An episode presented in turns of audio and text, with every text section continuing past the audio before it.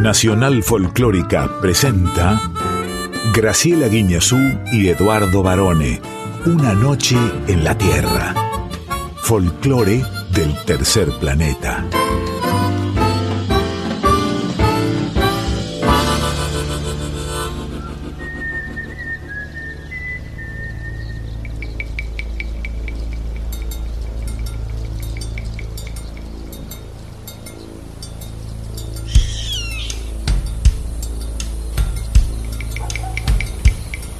Ya es medianoche.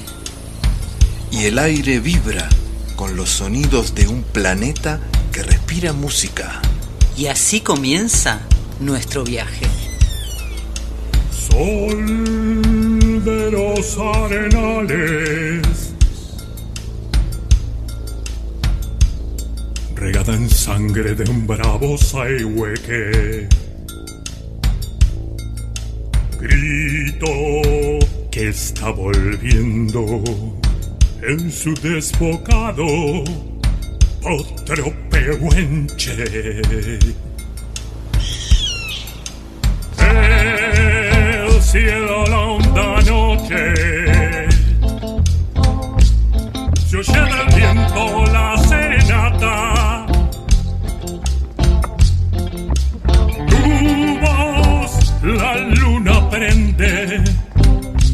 La negra simba de araucana.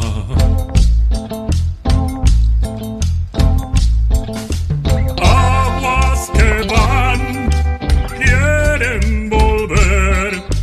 Aguas que van, quieren volver. Y arriba del campo prendido, Neuquén,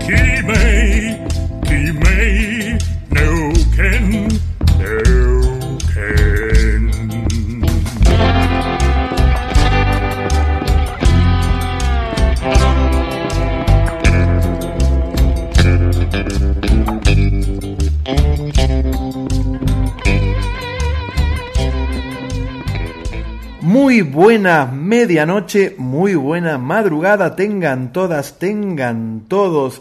Y aquí nuestra princesa folclórica, la gran Graciela Inés Guiñazú. ¿Cómo anda, profesora? Muy buena madrugada, Lick Barone, qué presentación. Y no es para menos, cuando se trata de alguien insigne, ¿eh? con tanto mérito sobre sus espaldas, la presentación tiene que ser acorde. ¿Cómo viene noviembre, eh? Con todo, con todo, ¿eh?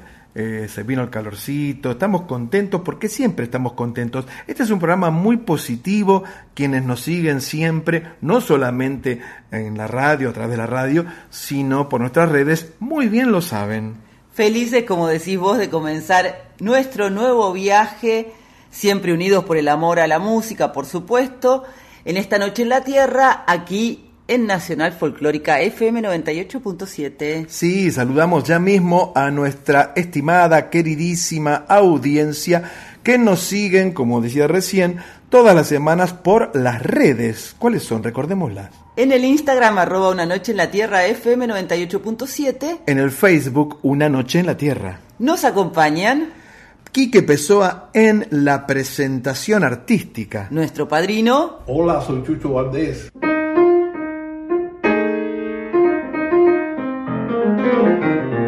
Sí, señora, Chucho Valdés. nuestra columnista exclusiva, Ana Cecilia Pujals. Y su Conex de México. En Ais ahora, ti varones. Sí, compartimos una verdadera mesa federal con la cocinera Natalia Insaurralde. Y para eso vamos a tener que viajar a Chaco. También recibimos en la preguntita A a un gran actor. Sí, no solamente actor, sino director, maestro de actores, el enorme Manuel Callao. En Yo Soy. El músico Miguel Krochik, un amigo de la casa. Y en Luz Cámara Acción. Una sección que nos gusta muchísimo porque tenemos la oportunidad de sentarnos a tirar pochoclo al techo y ver películas de esas que nos gustan o series, por ejemplo. Así es. Vamos a hablar sobre otra figura emblemática de nuestra cultura. El turco Leonardo Fabio. A usted le gustaba Fabio, pero no hablo de cine, ¿eh? Hablo, ¿le gustaba cómo cantaba Fabio? Me gustaba porque me parece que su estilo es diferente al de otros, una impronta súper personal, una manera de, cantar totalmente desgarradora, esa forma de cortar las sílabas, porque sí, viste las palabras en sílabas caprichosamente. Yo digo que, eh, es una teoría, ¿no? Pero tiene sus razones. Digo que Leonardo Fabio era el Julio Sosa de la canción romántica moderna.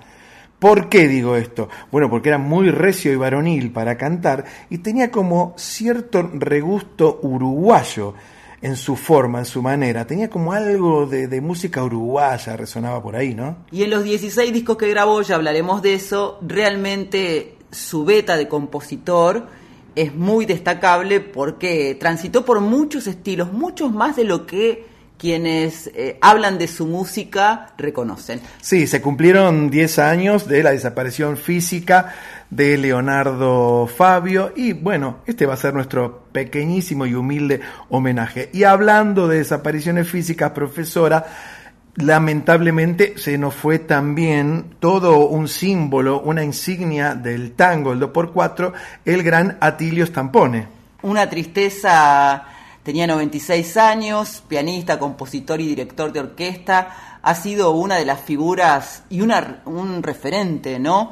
muy importante del tango argentino, de la historia de oro y de antes y después también. Sí, y no solamente del tango, muy poca gente sabe que Atilio era fanático del jazz y muy admirador del estilo pianístico de Bill Evans. Él me contaba, yo trabajé con él, tuve esa suerte, que cuando estaban ahí en Caño 14, él era uno de los dueños, se subían a la piecita que había arriba para escuchar los discos de Bill Evans. ¿eh? Mire que estos tangueros son increíbles. Pero bueno, son influencias. Cruel en el cartel, la propaganda manda cruel en el cartel y en el fetiche de un afiche de papel se vende la ilusión, se rifa el corazón y apareces tú vendiendo el último girón de juventud, cargándome otra vez la cruz. Qué lindo que es afiches, lo estábamos escuchando, música Tilio Estampone, la letra de Homero Expósito, cantado por Goyeneche, es un tango de 1956. Así es, bueno,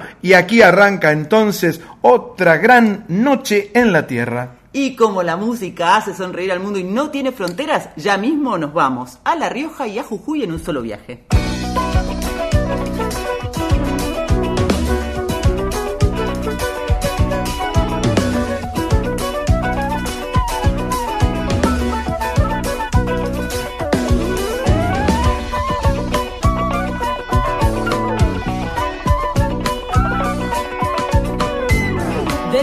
Llorar mis penas,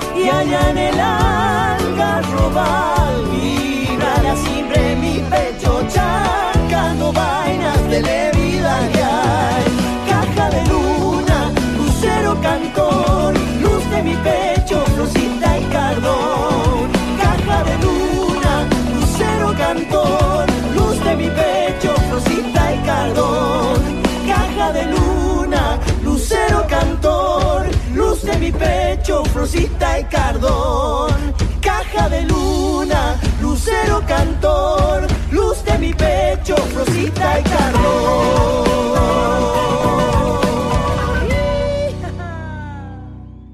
Escuchábamos Lucero Cantor por la Bruja Salguero y Bruno Arias, que es una chaya del cantautor riojano Ramiro González del álbum Madre Tierra de 2016, que ganó el premio Gardel 2016 en la categoría Mejor Álbum Grupo de Folclore.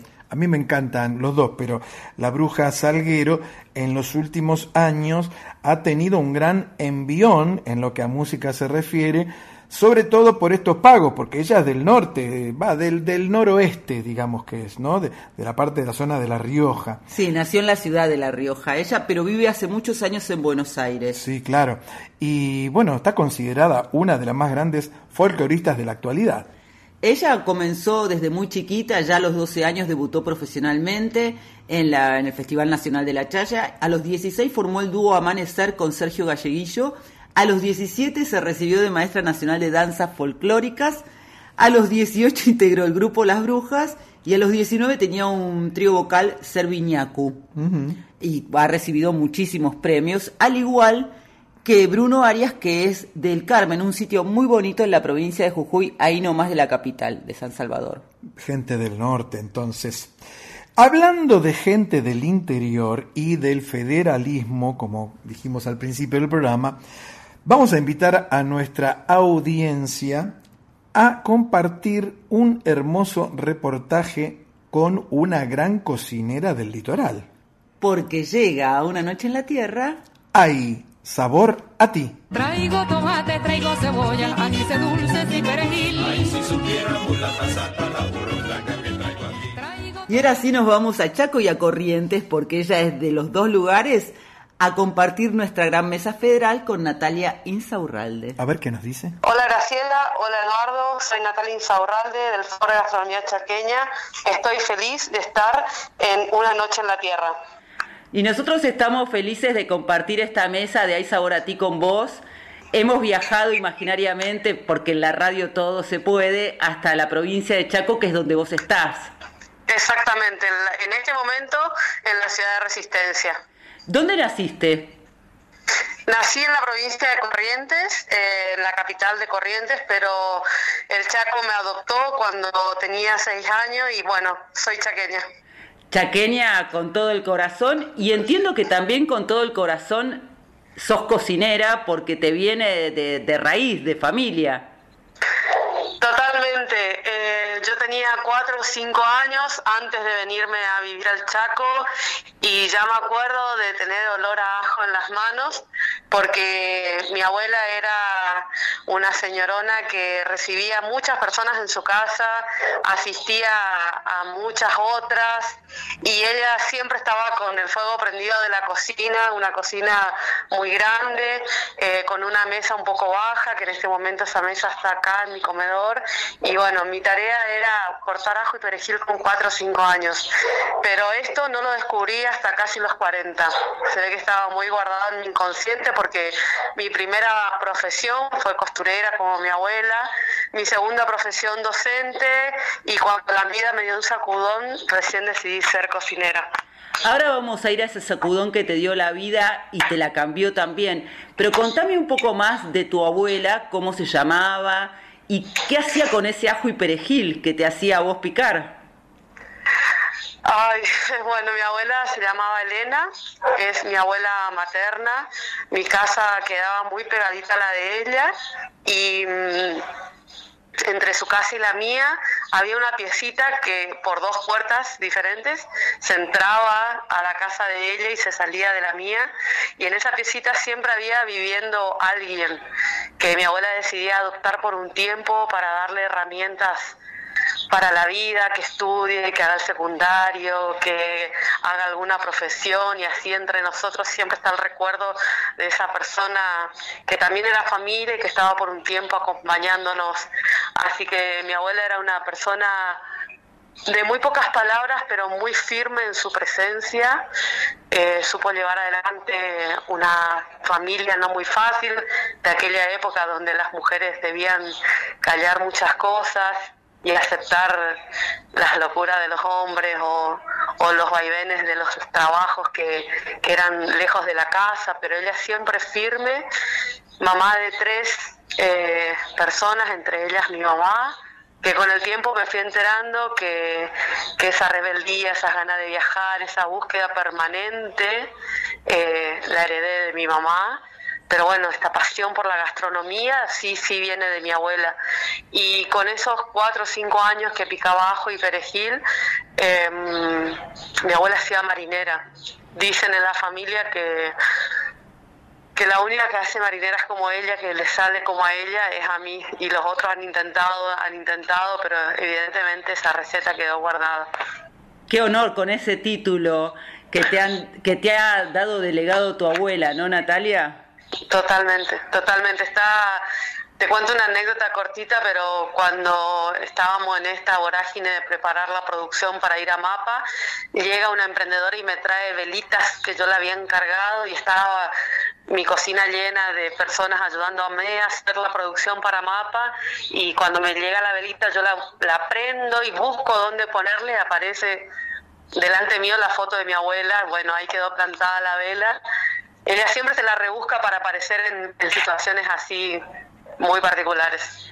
En momentos claves, porque le vamos a contar a la audiencia de Nacional Folclórica que nos está escuchando, Nati, que nosotras nos conocimos en Mapa, que es una feria, la primera edición de una feria de, productores de todo nuestro país y sus productos y son pequeños productores que han venido y me imagino el impacto que vos cocinando en tu casa en Chaco y cocinando para tu gente de golpe encontrarte con ese mundo, ¿no? Colores y sabores totalmente diferentes. Totalmente. La primera sensación para cuando recibimos la invitación de Mapa eh, fue de miedo, digamos, pero gracias Gracias a Dios me encontré con colegas cocineros eh, muy solidarios, muy valientes, más valientes que yo, y me dijeron, sí, Nati, tenemos que estar en esa feria, en esa primera edición. Es re importante que nos conozca, representar al Chaco, llevar nuestros sabores. Bueno, ahí fue, empezó, como lo dijo Martín Menéndez, una unos largos días de dormir poco, de tener mucho estrés, de buscar proveedores, de buscar gente que nos banque, porque esto fue una apuesta eh, nuestra, digamos, si bien íbamos como foro, somos cocineros asociados independientes, cada uno en su actividad y en su forma de llevar adelante la gastronomía en la provincia, pero bueno, teníamos que conformar este equipo para, para viajar. Y ahí comenzó toda la logística, la locura de, de ver cómo hacíamos, cómo íbamos, cómo trasladábamos nuestros productos, llegar allá, estar en una feria de esa magnitud, que sabíamos que era algo sumamente importante. Sí, lo lograron porque le fue muy bien, vamos a confesar que yo probé el alfajor famoso de Algarroba, que lo habíamos conversado no hace mucho con Alina Ruiz, que también vive como vos en el Chaco. Totalmente, totalmente. También nosotros entendemos la gastronomía como, como que es algo que nos une a los emprendedores gastronómicos.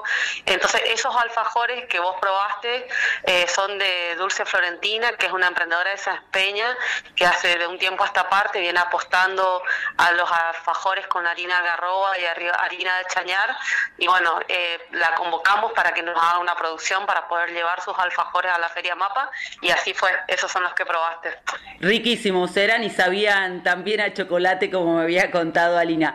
Ahora, volviendo a ese sacudón que te cambia la vida y de docente y costurera pasás a dedicarte completamente a la cocina. ¿Cómo fue ese, paso, esa transición?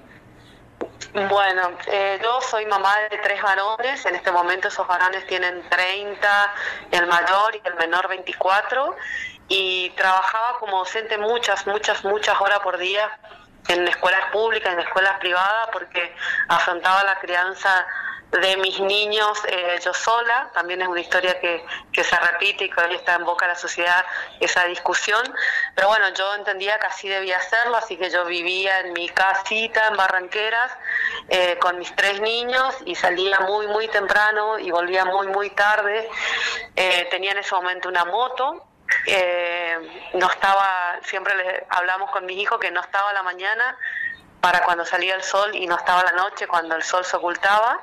eh, tomaba registro de eso, que me parecía algo muy fuerte y, muy doloroso en su momento. Y en ese ir y venir eh, tuve un accidente con la moto, la cual de estar muchas horas fuera de mi casa, eh, pasé a estar las 24 horas con mis tres niños, que no estábamos acostumbrados a tanta convivencia, porque yo trabajaba siempre desde que ellos eran muy chiquititos y en ese momento estaba en el aire quietísima, entonces el estar acostada, de no poder caminar durante dos meses, eh, abrí un cuaderno que todavía anda dando vuelta a ese cuaderno y empecé a anotar recetas, recetas, recetas, que claramente cuando trabajaba tantas horas no lo podía hacer y mm, al mismo tiempo estaba terminando la formación de coaching ontológico y debíamos hacer una visualización para el grupo que nos había acompañado durante toda la formación y fue muy loco porque la profesora designa tres personas para hacer la visualización y yo era la tercera. Si no podía la primera, hacía la segunda. Si no lo podía hacer la segunda, hacía la tercera y yo era la tercera. Cuando me manda la visualización por correo, yo le digo a una amiga, por interés propio, le digo a una amiga, haceme esta visualización eh, porque yo quiero saber qué van a sentir los demás cuando yo lo haga en ese examen. Y fue así, en esa visualización aparece mi abuela, aparece un cuchillo de cocina y, y estaban dadas todas las señales. Yo leí en ese momento que debía ser la carrera de gastronomía. Así que al año siguiente ya tenía dos escuelas y la tercera actividad que tenía era ser cocinera, aprender a ser cocinera. Y me inscribí en un instituto de gastronomía y cursé la carrera durante dos años. Y cuando te cuento otra parte que sigue después que eso, eh, cuando me recibo ya era me recibí de cocinera, tenía las dos escuelas y antes de recibirme ya estaba trabajando en un, en un bar acá en Resistencia, así que ya eran tres trabajos que tenía. Después pasa lo de ir a vivir al impenetrable, que es un poco una consecuencia de, de, todas esas cantidades de horas que pasaba fuera de mi casa y que necesitaba como un cambio de vida. Así que bueno, esa es la, la historia de cómo me hice cocinera. Y ahora sos cocinera del impenetrable. Sí, y no soy cocinera del Chaco, porque el impenetrable fue una elección de vida, porque, mm, como te decía, trabajaba muchas horas y al ir a vivir al impenetrable eh, iba a tener una sola escuela con un sueldo que acá lo hacía con dos escuelas. Y el primer año nosotros fuimos a vivir con mi pareja al impenetrable, a Miraflores, que yo prácticamente no conocía, así que el primer año fue de observación y eso también lo conté el mapa cuando cociné con Dolly. Eh, yo nunca estaba sola, a pesar de haber dejado mis hijos, mis nietos, mi mamá, mi papá en ese momento en Barranqueras. Eh, empecé a conocer personas que una de las cosas que caracteriza al Impenetrable y a Miraflores es que la gente es muy solidaria, eh, muy afectuosa, eh, nunca estaba sola, siempre tenía una invitación para comer. Yo no ejercía la gastronomía en ese momento, o sea, yo estaba de maestra y de observadora. Y entonces en ese año que fue de conocer gente, conocí muchas mujeres con sus historias y ellas me iban mostrando qué era lo que se comía en el impenetrable. Entonces ahí empecé a aprender recetas y aprender, aprender a, a, cocinar con fuego. Yo hasta ese momento jamás en mi vida había cocinado con leña y ahora es una cocción que, me llama mucho y que intento reproducirla donde vaya. Y viví cinco años en el impenetrable, ahora voy y vengo, eh, dicen ahí en una, una frase que dicen en el Miraflores que cuando uno pisa la huella del, indio ya no sale nunca más del impenetrable. Y eso es lo que creo que me pasó porque este año 2022 repartí mi tiempo entre Miraflores y Resistencia. Eh, Miraflores es una localidad, una localidad chiquita, pero una localidad con servicios, asfalto, escuela, electricidad, internet, que está a 320 kilómetros de resistencia y que sí termina Miraflores, el pueblo del asfalto, y literal comienza el monte y lo que vemos en, bueno, las redes, en los medios, eh, camino de barro, de tierra, eh, monte chaqueño y todo eso. Así que bueno. Eh, ¿Y cuál es el plato me, estás describiendo el lugar de una manera, nos lo describís de una manera muy emocionante. Sé que te estás emocionando, pues se te nota en la voz. ¿Y cuál es el plato de esos que aprendiste que más rico te sale, que más te representa? El guiso de chivo. Porque me gusta mucho, mucho el guiso de, chivo y el, de arroz, y entonces cada vez que puedo hago un guisito que por ahí eh, uno dice un plato tan simple, de hecho el guiso de chivo fue a mapa y se vendieron bastantes porciones de eso y ese es el que me representa claramente. ¿Y cuál es tu secreto? Que hierva mucho todos los, los, primeros ingredientes, que se espese bien, que se compacten bien todos los sabores. Y en ese hervor eh, también la carne del chivo se separa del hueso, entonces uno puede pescar el huesito y queda solamente la carne, o no. Eso ya depende de los gustos de, cada uno. Nati, si tuvieras que maridar esta charla con una canción que te emocione y que te inspire, ¿cuál elegirías? Compadre que tiene el vino, que es una canción de Lodi Maguaré y que la escuchaba cuando tenía 3, 4, 5 años en la cocina de mi abuela, que también es una canción que le gusta mucho a mi papá y que nada, está en este momento en mi corazón. La compartimos entonces, te mandamos un beso enorme y gracias por venir a Una Noche en la Tierra. Un abrazo y muchas gracias a ustedes por la invitación. Qué antiguo payé tan raro. Qué extraña divinidad. Qué fuerza liberadora tiene el vino. ¿Qué será? Que se mezcla con la sangre, que le sube y es capaz de desatarlo por dentro, compadre, y hacerle hablar.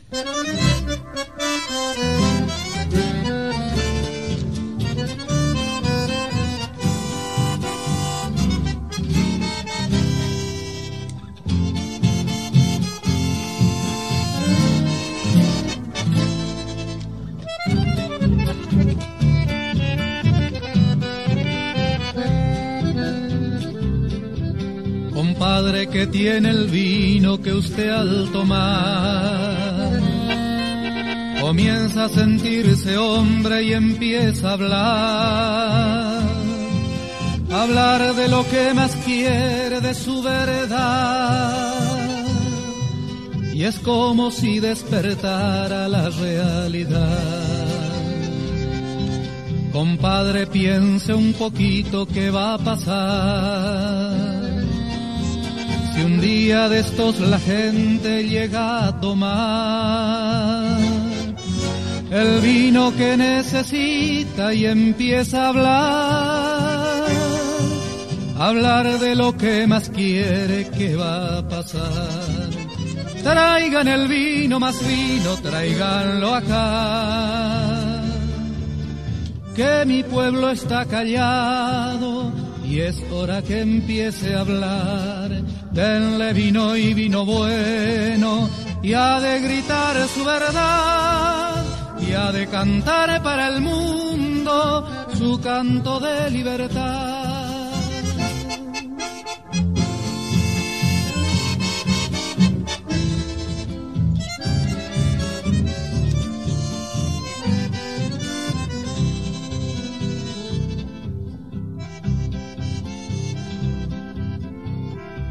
Una vez le oía un borracho como diciendo un refrán, que el vino es sangre de Cristo porque es sangre popular.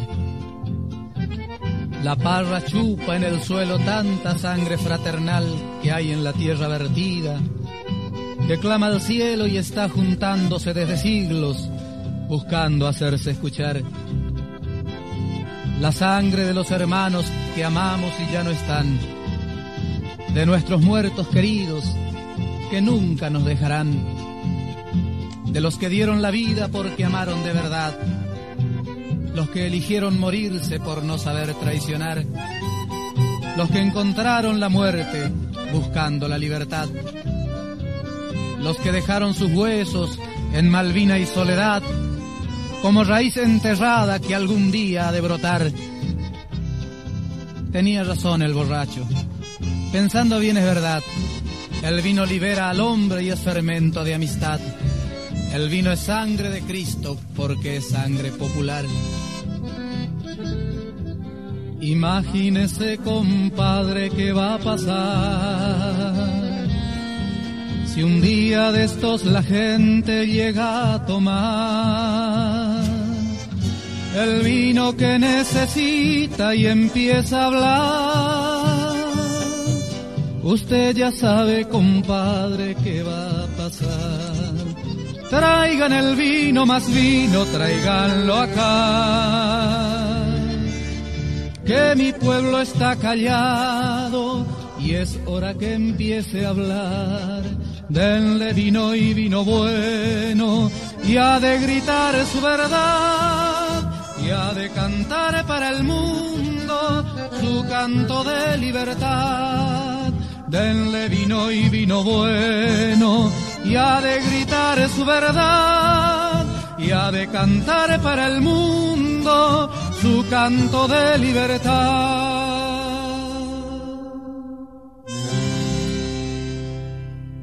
Hace de todo, Natalia. ¿eh? A mí me gustó, ahora me va a contar bien de, sus datos biográficos, pero digo, me gustó cuando ella dice que cuando uno entra al impenetrable, ¿no?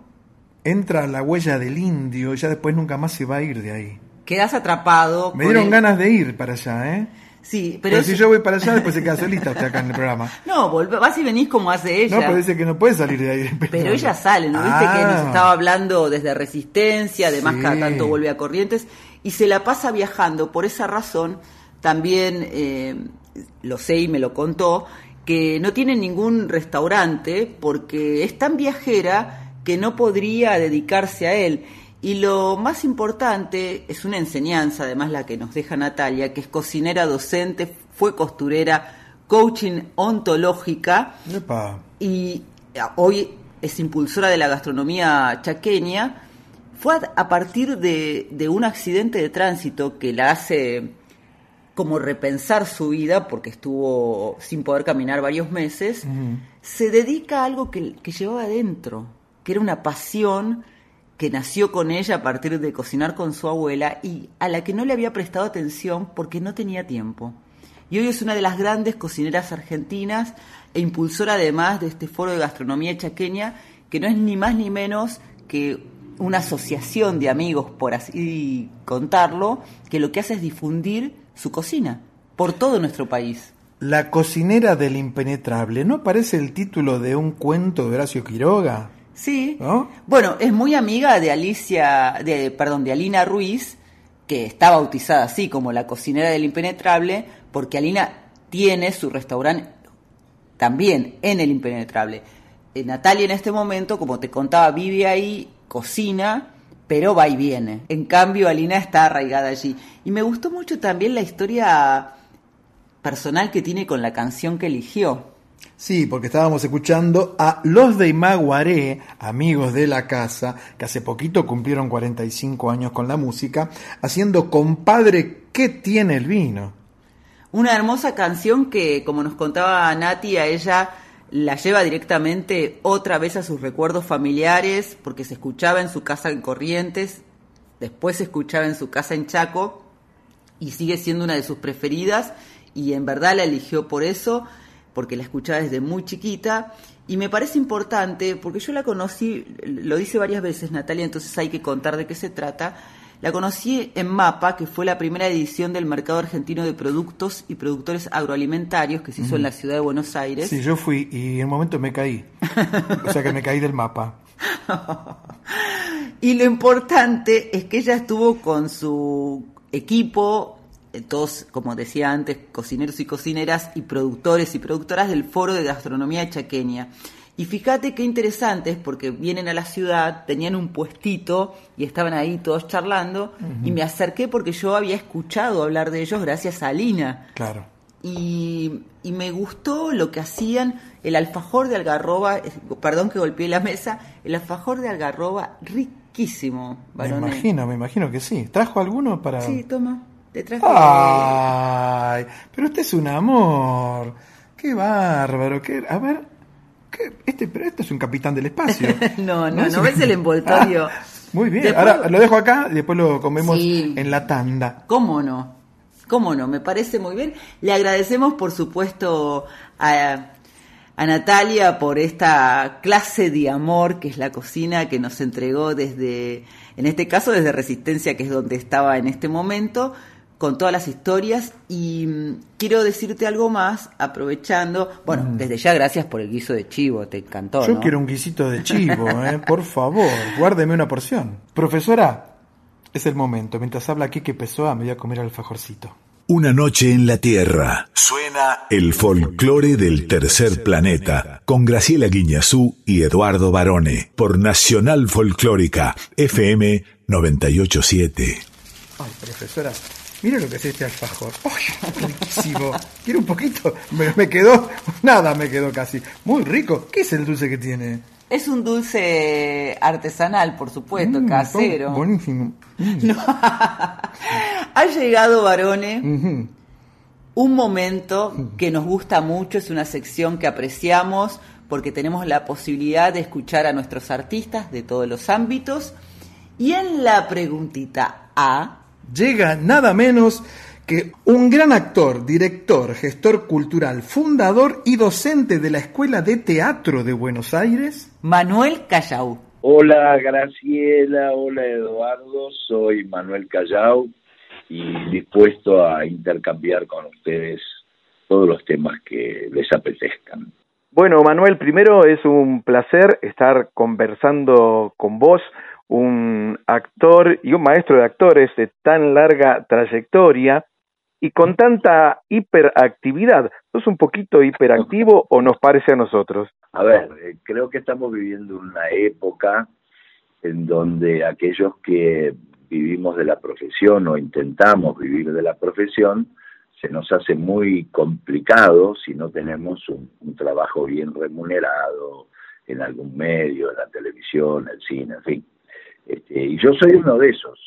Yo intento vivir de la profesión, eh, pero bueno, no tengo un contrato estable, como la mayoría de las actrices, los actores, directores, ¿no? No me quejo, digo, soy parte de eso. Entonces, por ejemplo, esa es una de las razones por las cuales ya desde hace más de 10 años tenemos eh, una cooperativa de gestión y producción artística, ¿no? Intentamos que, que los, los proyectos que queremos llevar adelante eh, dependen de nuestra, dependan de nuestra gestión, de lo que hacemos. Y de eso vivimos, aunque claro, eh, los ingresos siempre son más eh, pequeños, digamos, que, que aquellos que tienen contratos. Seguro. Eh, vos, vos ves, como vemos nosotros, que hay después de la pandemia una especie de explosión teatral en Argentina. Bueno, yo creo que está más ligado a esto que te estoy diciendo este, que otra cosa. Digo, eh, la pandemia nos mantuvo encerrados. Nosotros con la cooperativa seguimos ge- generando cosas. De hecho, hicimos un radioteatro, dos radioteatros. Este, la compañía fue uno que, era una historia que un grupo de actores salía por salía por el interior del país haciendo la muerte de un viajante, ese- eso lo quería hacer el, el protagonista que era Arturo Bonín, nuestro querido Arturo.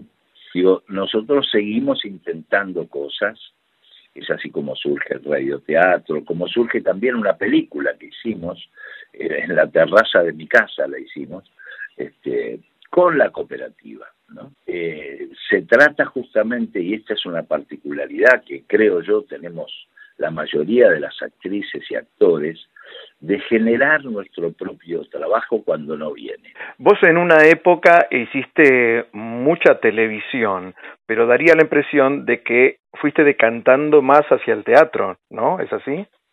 Eh, sí, bueno, no me llaman mucho de la televisión, este, será porque estoy medio viejo, pero eh, no, no me llaman mucho, entonces trato de, de, de generar desde lo que puedo, ¿no? Por supuesto que me encanta la televisión y podemos hablar un rato largo acerca de lo que se genera hoy en la televisión y los motivos por los cuales se genera de la manera que se genera. Sé que siempre uno tiene su corazoncito más ligado a, a determinada profesión o a determinado rubro o a determinado arte que a otro, ¿no? Y a vos, a mí me parece que te tira mucho más el teatro desde siempre, ¿o no? A ver, eh, el teatro es nuestra casa. El teatro para, para las actrices, los actores, eh, es nuestro lugar. Eh, ya en el cine, que es fascinante hacer cine, o televisión, que también lo es, este, ya hay otros factores que intervienen y que están un poco más alejados de, de nuestras posibilidades de, de operatoria, digamos, en la gestión. ¿no? no es fácil generar una miniserie o una película este, o un programa, simplemente, no es sencillo.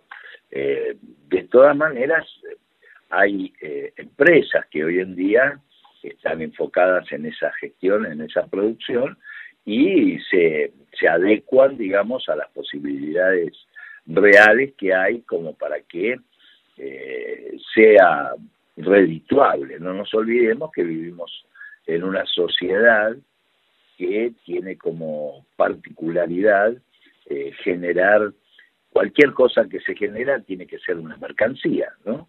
Convierte en mercancía todo lo que se genera y, y esta es una dificultad muy seria que hay para aquellos que aspiramos al arte o que intentamos transitar eh, lo que es el teatro, la televisión, el cine, desde un lugar de sentido, de sentido de inserción en la comunidad a la que pertenecemos, ¿verdad?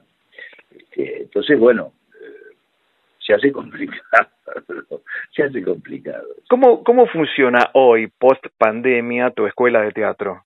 Funciona bastante diezmada. Sí, nosotros tenemos dos talleres, un taller que eh, yo soy el director de la escuela, ¿verdad? Un taller lo atiende Nacho Yambridge, que es el, el taller de iniciados.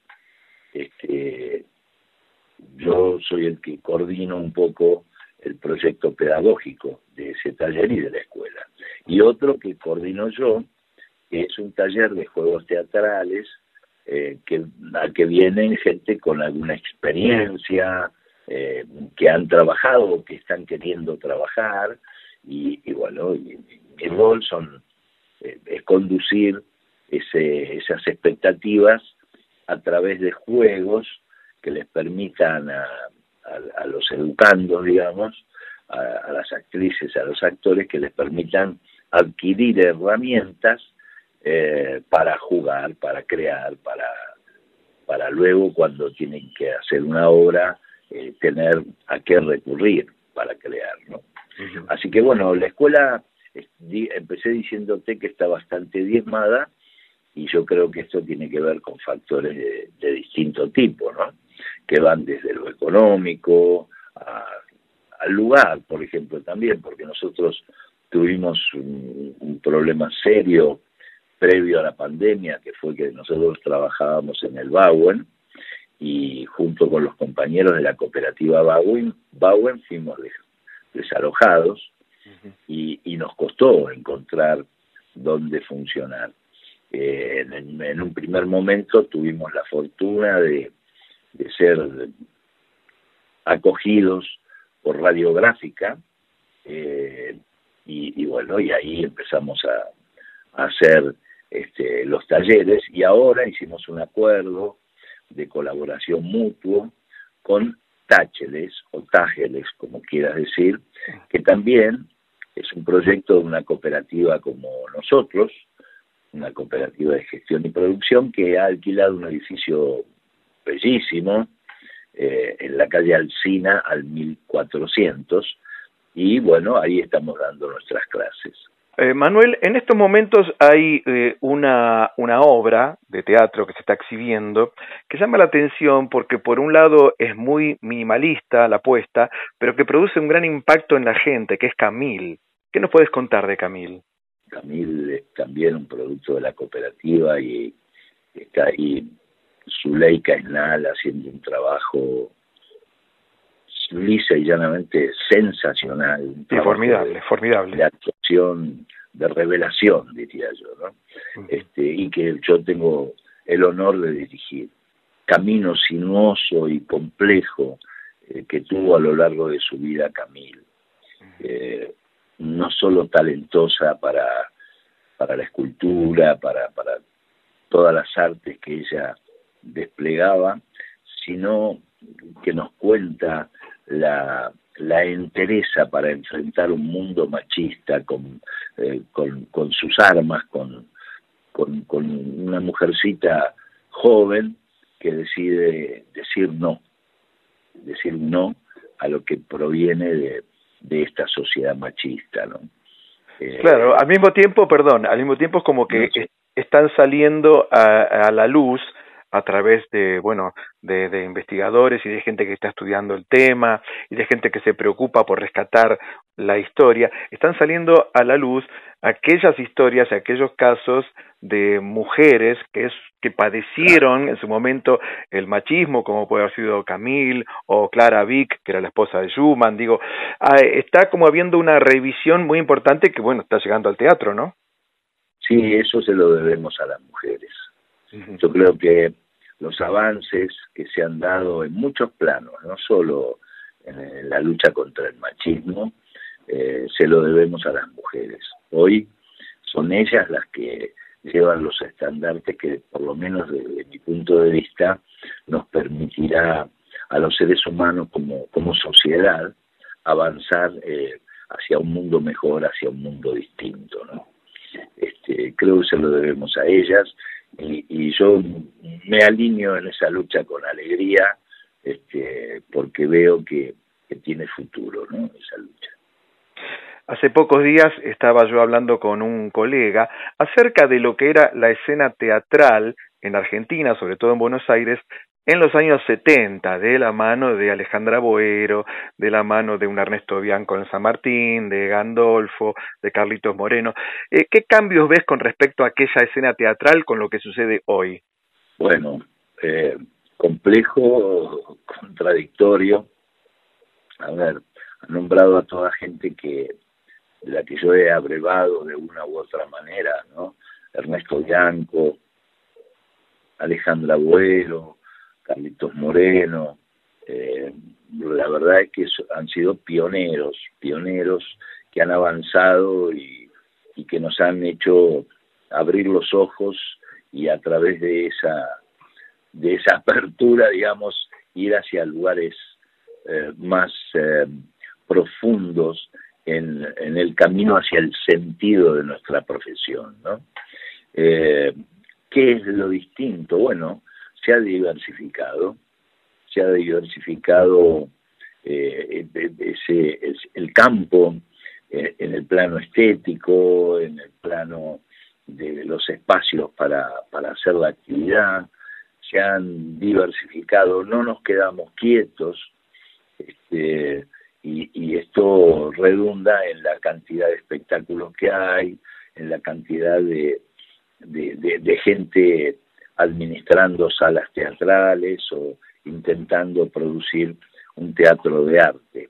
Esto no significa que toda esta gente, todos estos compañeros, compañeras, eh, trabajadores del teatro, del cine, de la televisión, que todos vivamos de la profesión. La, la digamos, la deuda estaría puesta ahí, ¿no? La deuda está puesta en profundizar en el sentido eh, para qué sirve lo que hacemos y al mismo tiempo lograr que se pueda vivir de la profesión. Y ahí hay, hay una dificultad muy grande. Vos ganaste muchos premios, ganaste entre ellos, bueno, por supuesto, el Martín Fierro en el año 98, ganaste un premio Clarín, premio SACE, Estrella de Mar.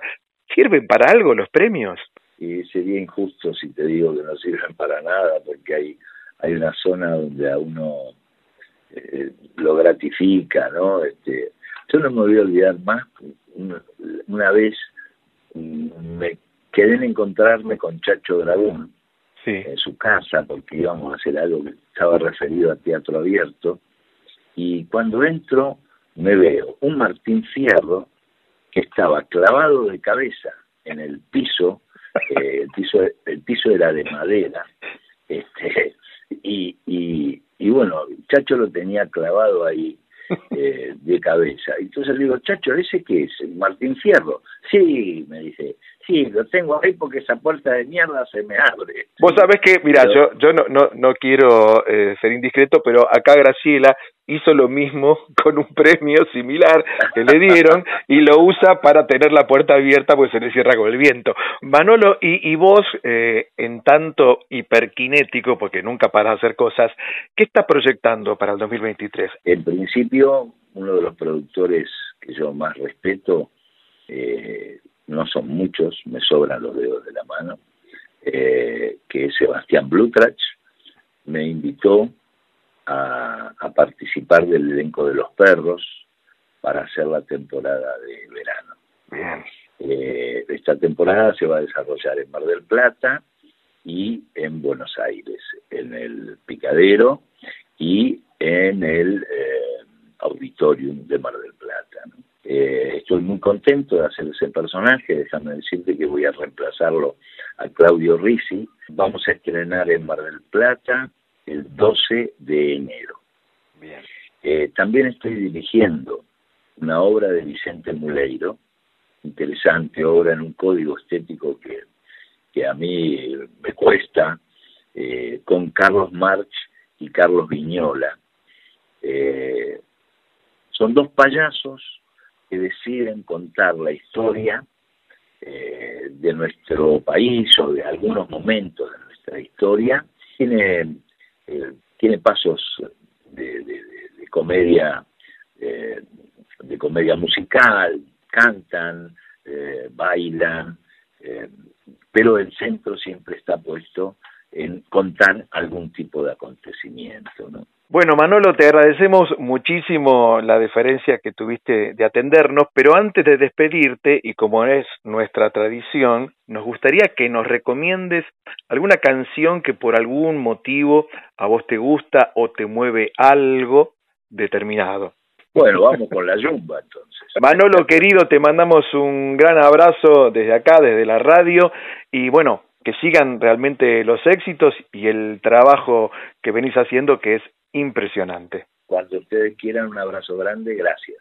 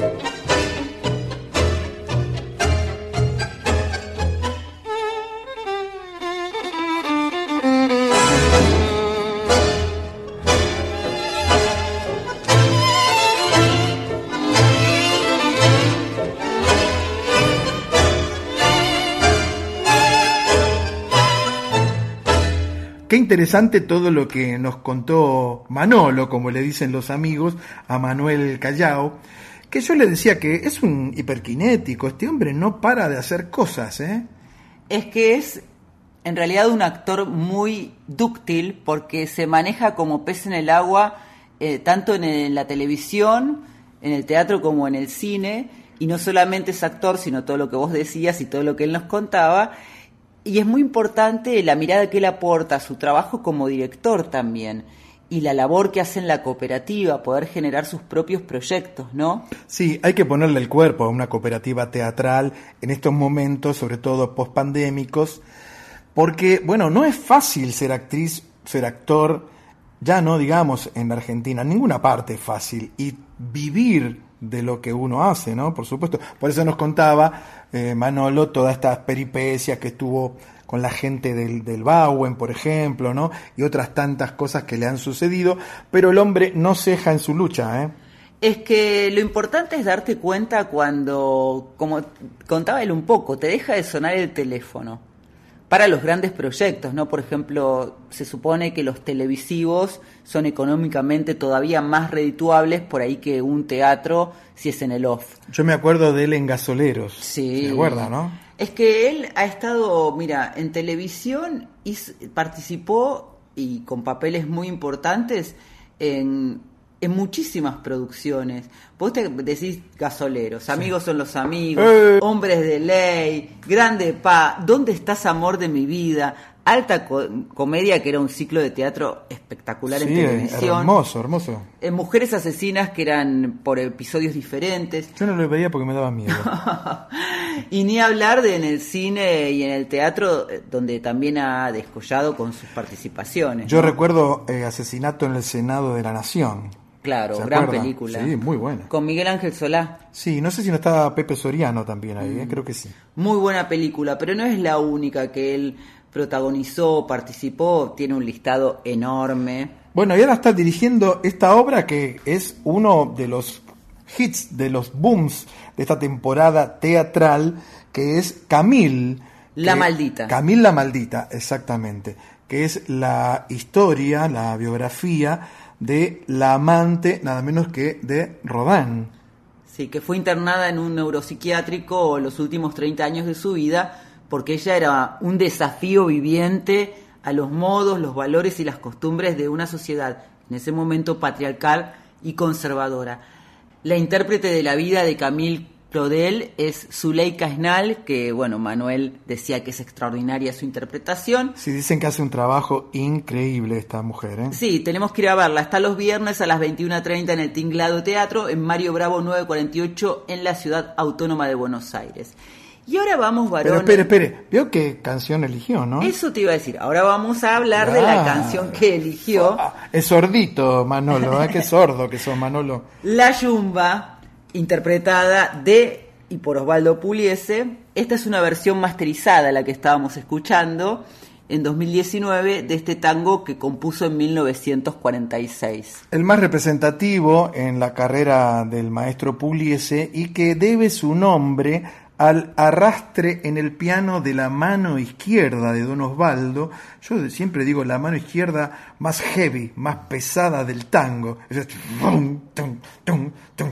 Hay que hacer eso, ¿eh? No cualquiera. Hay muchas orquestas juveniles de tango y todos se desesperan por conseguir esto, porque es como tratar de tocar, no sé, blues en la guitarra como B.B. King. Nadie puede tocar como Don Osvaldo Puliese. Sí, la palabra yumba hay muchas eh, teorías acerca de su origen, pero la realidad es que es una voz onomatopéyica, como decís vos, que la creó el maestro, pianista, director y compositor para denominar esa marcación rítmica que él hacía.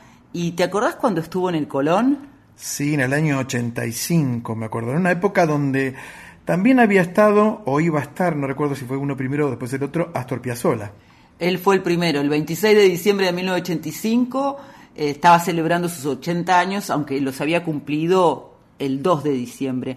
Y yo lo conocí a Pugliese y lo traté bastante tiempo después y, y muy poquito tiempo antes de su muerte, porque él venía siempre a Crónica TV. Ah, mire. Todo el año 94. Qué suerte que tuvo usted, ¿eh? Y- Porque además da suerte. Sí, puliese, puliese, puliese. claro. Sí, amoroso, venía porque era amigo de Héctor Ricardo García y de Mario Gavilán, que era el director del noticiero, y conversaba, le gustaba, y una vez fui a hacerle una nota en un ensayo. Qué bien.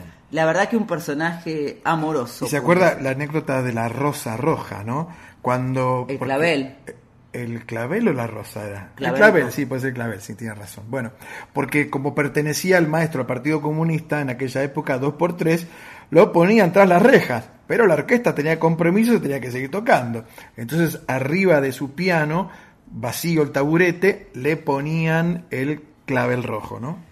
Sí, de hecho en ese, en ese concierto en el Teatro Colón, eh, también cuando comienza había un clavel rojo. Le vamos a agradecer, por supuesto, a Manuel por esta preguntita tan intensa y por la elección de la Yumba como canción que nos contaba que escucha siempre música en su casa. Porque siempre hay que volver a escuchar buena música. Hay que volver, profesora. Y vamos a volver, pero desde Cuba. Epa, ¿por qué? porque vamos a ir a escuchar el tango de Gardel y Lepera en la voz de Elías Ochoa y el Cuarteto Patria. Nada menos.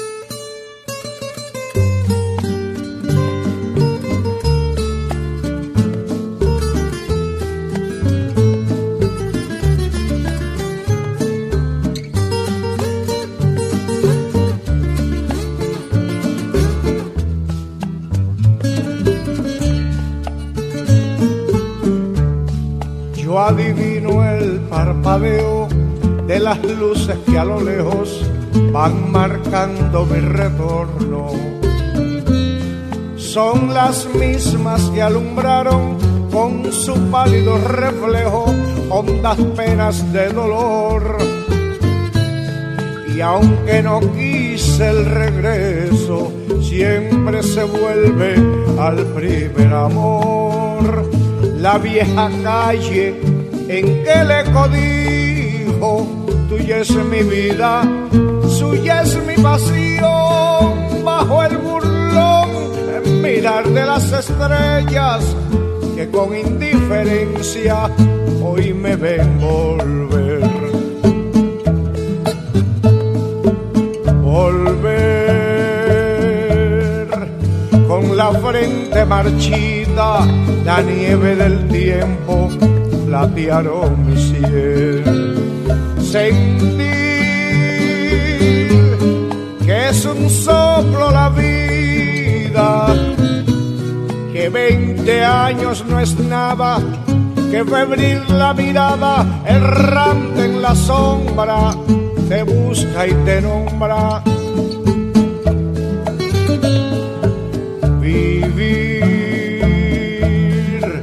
Con el alma aferrada a un dulce recuerdo que hoy lloro otra vez.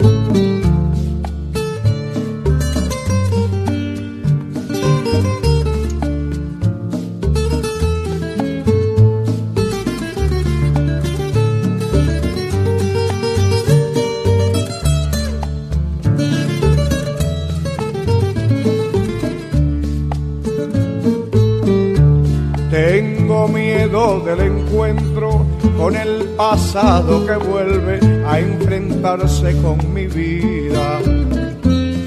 Tengo miedo de las noches que cargadas de recuerdos encadenan mi soñar.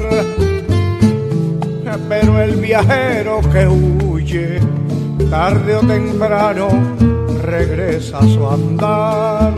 Y aunque el tiempo que todo destruye haya matado a mi vieja ilusión, guardo escondida una esperanza humilde, es toda la fortuna de mi corazón. Volver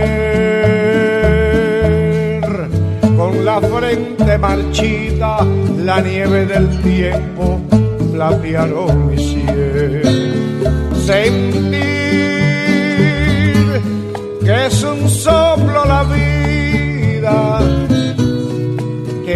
veinte años no es nada, que sufrir la mirada errante en la sombra, te busca y te nombra. Vivir con el alma aferrada a un dulce recuerdo que hoy lloro otra vez.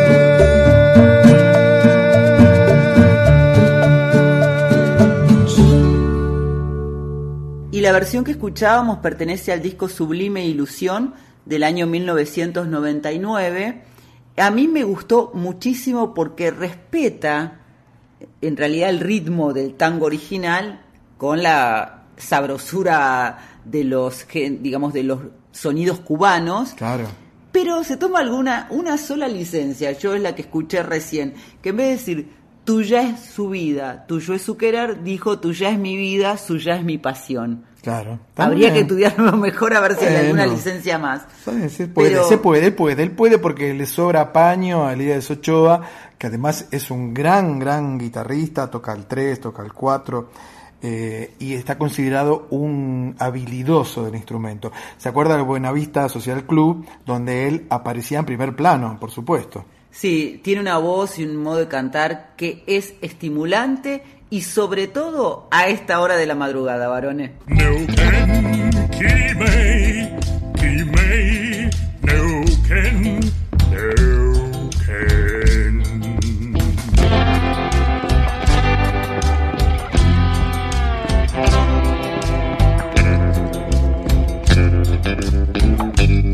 Una noche en la Tierra, folclore del tercer planeta, con Graciela Guineazú y Eduardo Barone.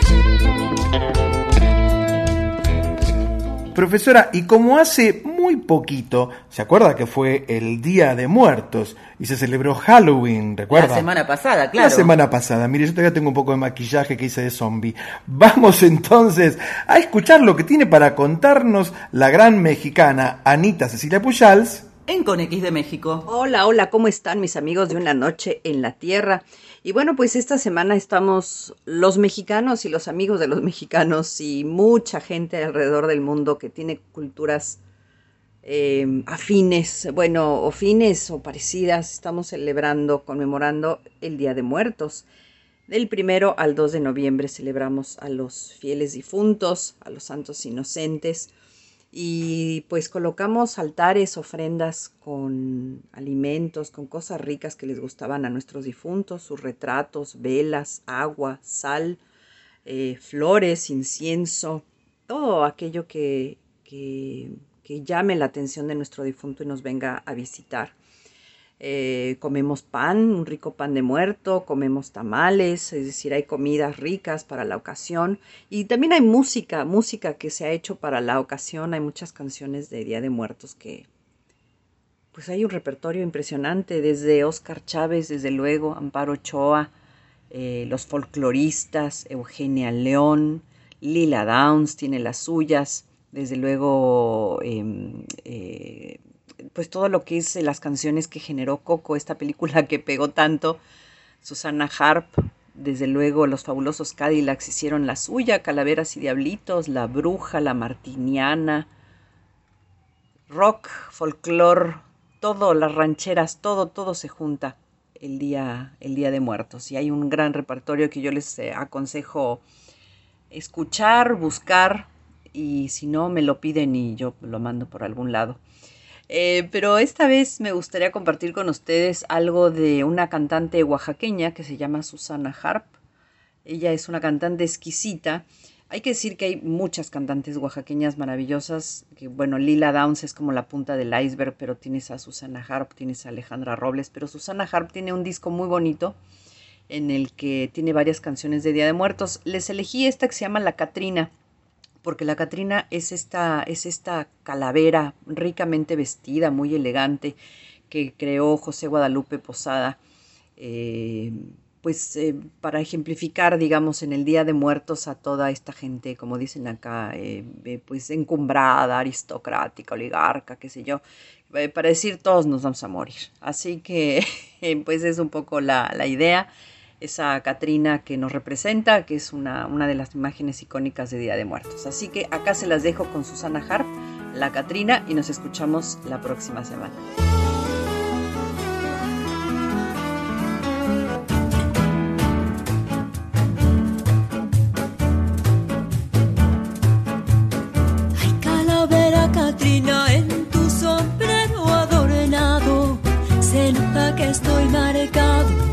Hasta el cuero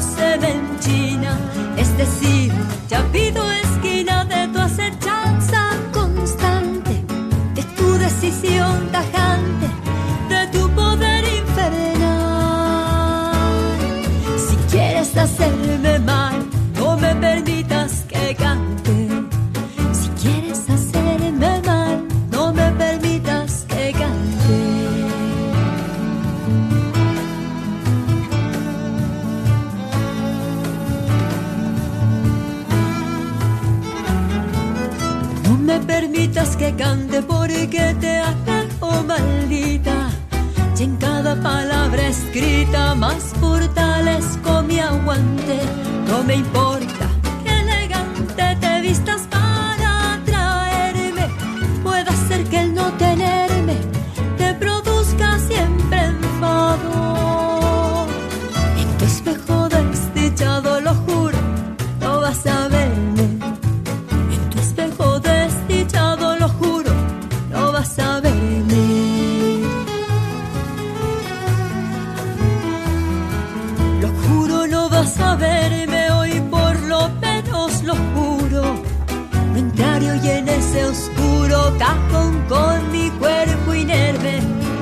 Después ya vas a vencerme cuando yo quiera, calaca.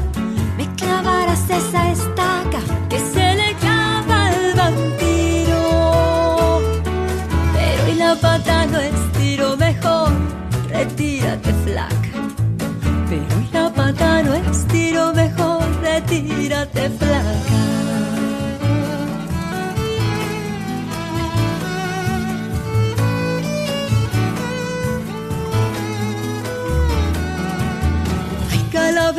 Catrina en tu sombrero adornado. Se nota que estoy marcado y hasta el cuero se me enchina. Es decir, ya pido esquina de tu acechanza constante, de tu decisión tajante,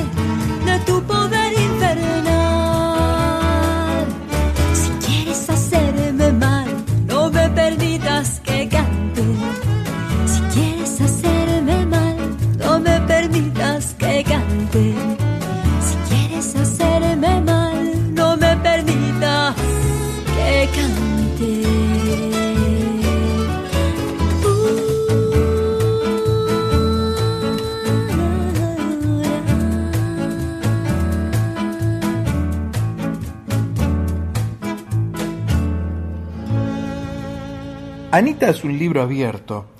Ella está siempre muy atenta, no solamente a lo que sucede hoy en su México lindo y querido, sino que también conoce mucho de historia de su tierra natal, por supuesto, ¿no? Y esta versión de La Catrina por Susana Harp, qué linda que es. Es una canción del poeta y compositor Eduardo Langagne que Susana Harp incluyó en su álbum Ahora de 2005. Y sabe cómo le decían a la Catrina, la Catrina es la calavera, ¿no? El esqueletito, la calavera de la mujer que va siempre vestida. Usted tiene una Catrina en su casa, si mal no Sí, recuerdo. ¿eh? tengo una eh, muñeca Claro. hecha en papel, porque hay muchas formas de hacer las Catrinas. Pueden Sí. ser las calaveritas solas, que son en cerámica, Claro. eh, brillosa, o pueden ser eh, en Con papel maché, también, por ejemplo. por supuesto. Bueno, antes a la Catrina se le decía la calavera garbancera. ¿Eh? ¿Qué tal?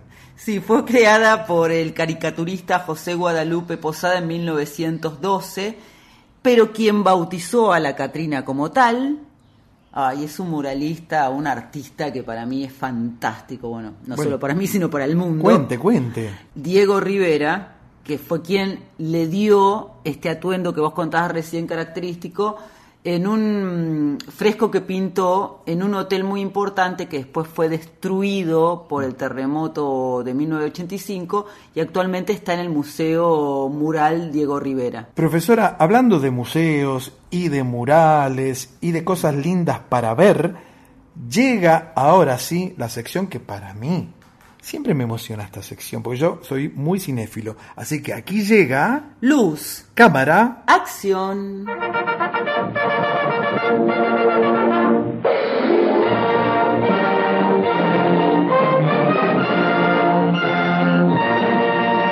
Se conmemoró hace muy poquitos días, de hecho fue el sábado pasado, se conmemoraron los 10 años de la desaparición de nuestro gran y queridísimo turco Leonardo Fabio, uno de los grandes directores de cine, no solamente de Argentina, sino de toda América, diría. Y también uno de los grandes compositores y cantores, cantantes de habla hispana, que ha trascendido las fronteras de nuestro país y ha sido además bautizado como el juglar de América. Así es, un hombre pleno de amor, de ternura y sobre todo de nobleza. Y si algo caracterizó su obra y la caracteriza es su coherencia, varones. Yo le hice dos entrevistas a Fabio. Una en la oficina que él tenía en el barrio del cine, aquí en Buenos Aires. El barrio del cine está ubicado entre las calles eh, Lavalle hasta Córdoba y Callao hasta casi Pueyrredón. Ese era el barrio del cine porque ahí estaban todas las distribuidoras de películas. Ahí tenía la oficina, eh, Fabio, y me abrió la puerta Pajarito. Pajarito era un personaje que aparece en un par de películas, aparece en Soñar, Soñar, que era muy flaquito, narigón, y le decían Pajarito porque silbaba e imitaba pájaros. Era el asistente personal de Fabio. Y le hice otra nota en su casa de las Catitas, en Mendoza. ¿eh? Viajé hasta allá en un momento, él estaba con Carola, por supuesto, Nico Fabio era chiquito, él ni se acuerda seguramente, pero yo tengo el recuerdo de Leonardo como un hombre serio, pero con un humor muy determinado que había que sacarle la ficha, ¿eh? no era fácil. Vos me dijiste que yo era suertuda hace un ratito por lo de Pugliese. Sí. Yo estuve mucho tiempo con Fabio porque él venía a Crónica TV porque era muy amigo de Héctor Ricardo García Claro. y estaba realizando Perón Sinfonía del Sentimiento, Sí. que se le había encargado Eduardo Dualde en 1995 y la terminó en el 99. En todo ese proceso, Fabio venía siempre al canal, hacíamos promociones, charlábamos, era un placer escucharlo. Como va a ser un placer, varones? Pero espere, espere, porque yo tengo un recuerdo que me gustaría Ah. compartir con usted y con nuestro público. ¿Usted se acuerda del año 1972 que regresaba el general Perón a la Argentina?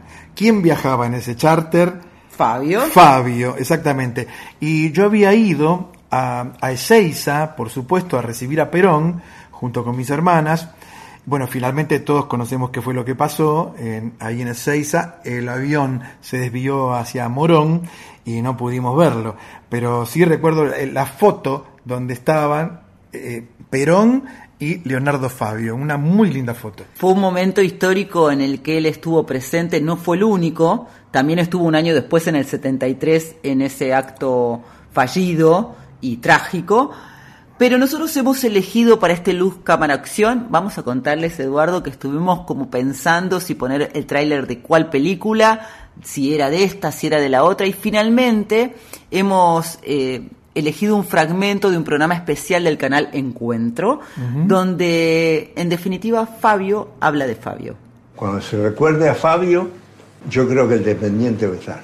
Es una película de gran madurez. Yo creo que ahí ya está el cineasta, el verdadero cineasta, el tipo que tiene algo para contar, algo para decir, algo para narrar dentro de la, de la cuestión cinematográfica. Y que indiscutiblemente es un tipo de talento. O sea, yo te hablo del muchacho que realizó esa película, ¿no? Ok. Porque después pueden venir traspiés, pueden venir, la, la gente cambia. Dicen que cada siete años hasta el cuerpo te cambia. Yo diría que no es necesario tanto, que año tras año te cambiando el cuerpo. Pero, este, es una película muy fuerte. El Dependiente es, es una película que yo lo hubiese envidiado a otro. Porque yo no soy actor. O sea, yo trabajé de actor. Pero un actor es un tipo que, vibra con sus personajes, que los almacena, que los recuerda, que los recrea, que estudia. A mí lo que me gusta es marcar al actor. Eh, pues yo nunca me sentía actor. Ah, es más, me tentaba de risa. Yo tenía que hacer una escena y me tentaba de risa. Más que después una vez que me tuve un problema con, con Graciela, éramos muy tímidos. Entonces este, se enojó conmigo, me dio una patada, fui a parar, me caí por la escalera. Entonces teníamos que hacer una escena como, como te quiero, bueno, chao, yo no la podía hacer. Como, como le decía, yo me acababa la pata en el culo. ¿No? Este, me tentaba yo mucho.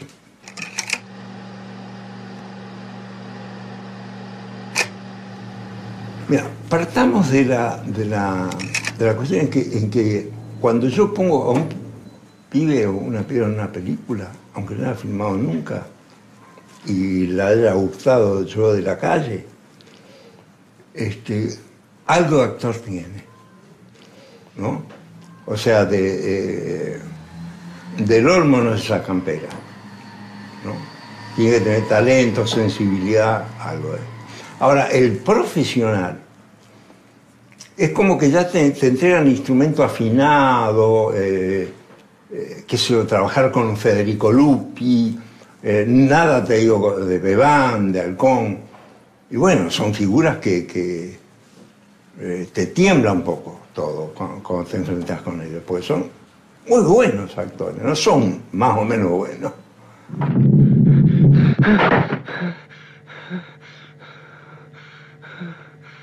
Hijo, te has enamorado. De verdad, te has enamorado.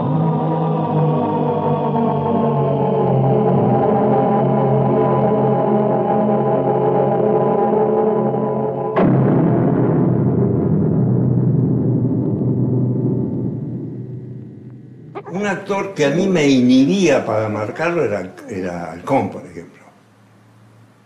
Me inhibía, no sé por qué. Porque pudo haber sucedido con Bebán, pero no. Es que con, con Bebán teníamos una comunicación tan impresionante que yo no le alcanzaba a marcar que él ya lo, lo- ponía. Él, nació para hacer Moreira, para hacer esa película. Porque es así.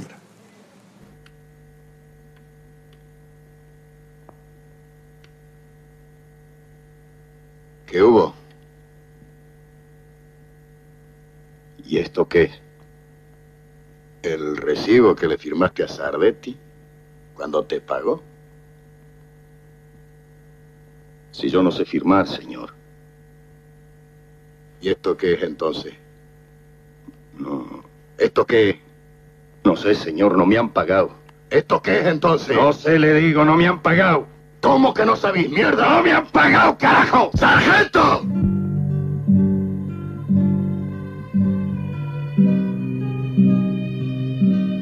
Y Lupi, cuando lo vi en el teatro, que le hacía un pequeño papel en, en una obra de teatro independiente, se llamaba en esa época, yo lo vi y dije, este era mi sitio de película.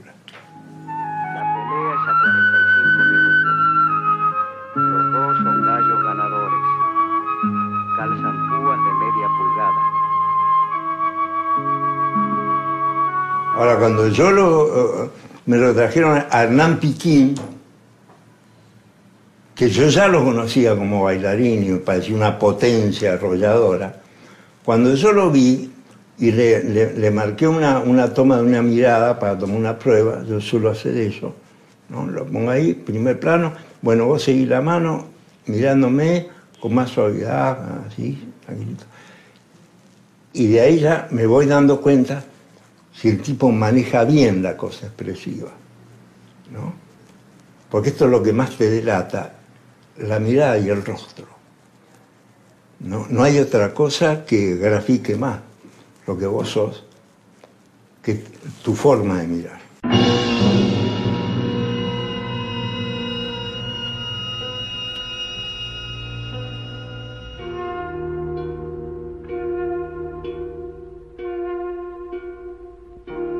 Acordate de olvidarme, yo te lo pido, que una bala me espera en cualquier sitio, que una bala me espera en cualquier sitio. En el local de sangre de mi camisa, la flor que yo te dejo no se marchita, la flor que yo te dejo no se marchita. Su raíz tendrá plomo, portas un grito y el cielo de tus ojos pondrá el rocío y el cielo de tus ojos pondrá el rocío.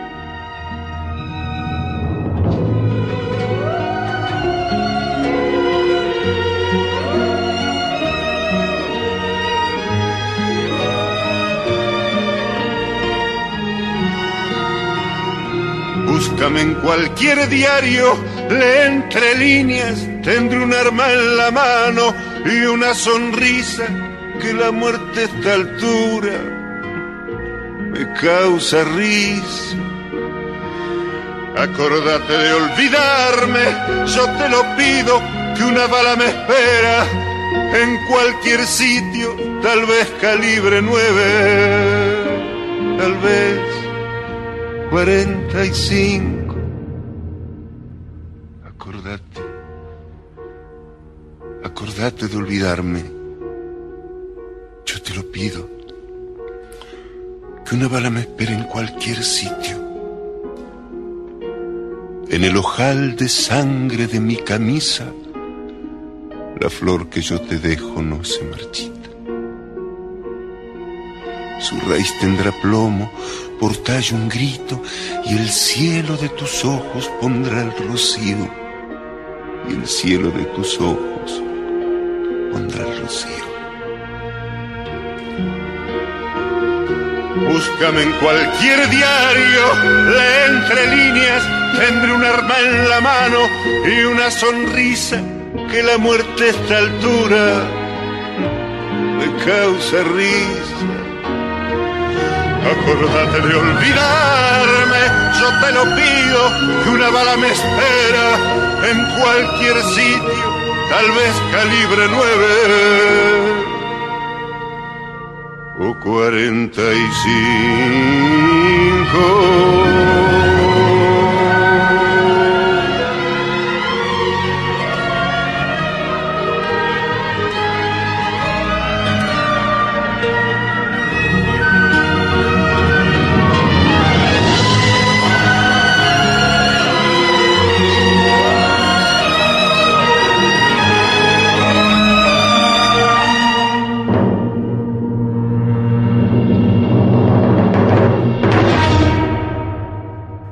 Cuanto menos emocionante escuchar la voz de Leonardo Fabio hablando sobre sus propias películas. Yo casualmente esta mañana estaba viendo el primer cortometraje en blanco y negro de él del año 1960.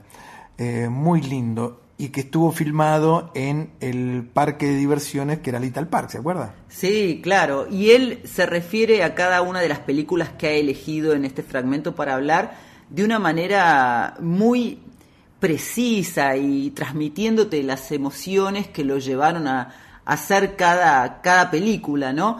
Y escuchábamos, y esto también me parece importante, porque, bueno, Barone no lo va a decir, se los cuento yo, él es muy fanático de Fabio, no solamente del cine en general, sino particularmente de Leonardo Fabio, y eligió una canción que no es tan conocida, que es Acordate de Olvidarme, es desgarradora para mí. Sí, que además tiene letra nada menos que Dalmiro Sáenz, ¿no? Habla de esa época en particular, que era Ujú. 1974, porque fue incluida en el disco Era, puntos suspensivos, ¿cómo podría explicar?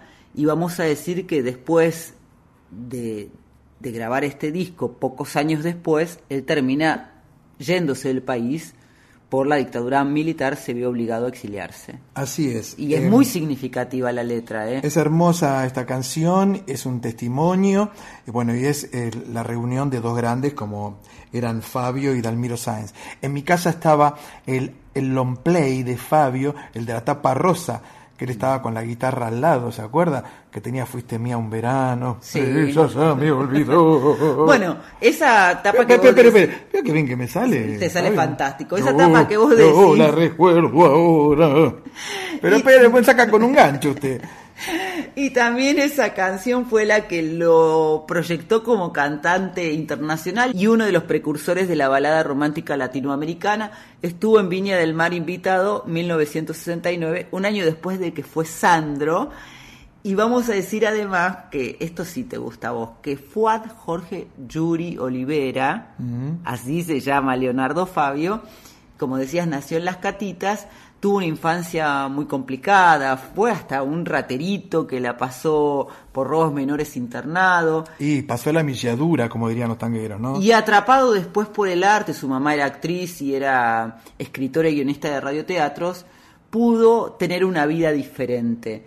Yo quiero destacar que en esta última edición del Festival de Cine de Mar del Plata, que está transcurriendo ahora mismo en la ciudad feliz, se realizó un hermoso homenaje a Fabio y, entre tantas otras cosas, se exhibieron tres de sus películas más clásicas y reconocidas. Sí, termina el 13 de noviembre el Festival de Mar del Plata y también desde el sábado pasado en la esquina porteña de Vera y Corrientes se Ah, sí. inauguró una escultura de Eric Dawson eh, que en realidad lo que sintetiza es la relación que Fabio tuvo con el cine y la música porque allí está el edificio de directores argentinos cinematográficos y la calle Vera llevará su nombre.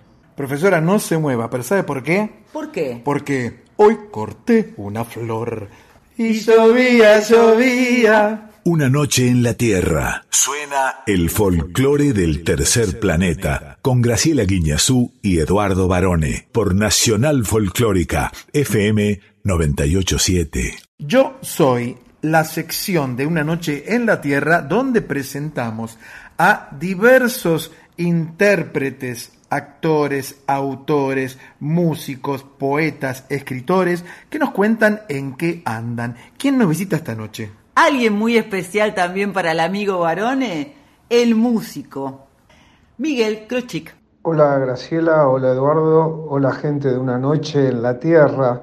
Soy Miguel Krochik, eh, cantante, eh, uno de los fundadores del disco El Acusticazo, el primer recital de música acústica que se hizo en el mundo de habla hispana. Eh, luego hice mi disco Gilmar y con muchas actuaciones como compart- compartiendo escenario con Sui Generis, con León Gieco, Raúl Porcheto, la Cofradía de la Flor Solar, digamos, eh, también con Pedro y Pablo. Fue muy interesante toda esa trayectoria, ¿no? De, de cosas que hice en los años 72, 73, 74 hasta el 75. Luego fu- fui actuando en otros lugares, pero ya con miras de, de hacer un estudio de grabación y empecé ahí a, a, a meterme en- en la búsqueda de que quería hacer algo para mí. Y así fue como inauguré Estudios Panda, donde tuve la suerte de, llamar a mi amigo Charlie García, que ahí cuando tocó el timbre del estudio dije, Miguel, si no fuese por vos no hubiera conocido Floresta. Bueno, y dijo que si le gustaba el técnico, que era Milker Gilaber, iba a ser su disco. La verdad que yo no sabía nada, y ahí eh, fue un poco la sorpresa que dijo, pero antes voy a practicar o quiero ver qué pasa con una, una banda nueva que me dio Daniel Grimba para producir un disco. Y ahí fue que hicimos Los Abuelos de la Nada, y bueno, y luego fue el famoso disco de Yendo la cama al living. Durante prácticamente 40 años estudió Panda, trabajé con los mejores artistas argentinos, también de países como Uruguay, digamos, como La Vela Puerca, No Te Va a Gustar, y bueno, en Argentina desde Charlie García, Dividido, Las Pelotas, Sumo, Los Redondos con el disco Octubre, eh, Rata Blanca, Los Ratones Paranoicos, Celeste Carballo, eh, Hit, eh, después bandas extranjeras como Scorpion, o Juan Manuel Serrat hizo un disco, Ricky Martin, Luis Miguel, Mercedes Sosa, bueno, me estoy olvidando de un montón, pero grabaron un montón de artistas como Los Pericos también. Bueno, fue muy, para mí fue muy emocionante y, gratificante haber tenido el mejor estudio de la Argentina ¿no? y, uno de los mejores de Sudamérica. Eh, hoy, desde hace prácticamente unos 10 meses, retomé de vuelta la música estoy dando recitales, eh, hice el acusticazo del 50 aniversario y también me presenté y me invitaron para cantar la Biblia de Box Day con Piti de, de, la banda esta de Piti Fernández eh, y bueno, junto con Willy Quiroga y, otros artistas más, ¿no? fue muy, muy emocionante también estar con ellos. Ahora les mando un tema mío nuevo que se llama África, y hecho con Carlos Damiano en letra, y, estamos armando un disco que yo creo que va a dar que hablar y ya les mando un tema hermosísimo. Gracias a vos, Eduardo, Graciela y a toda la gente de la audiencia. Un abrazo.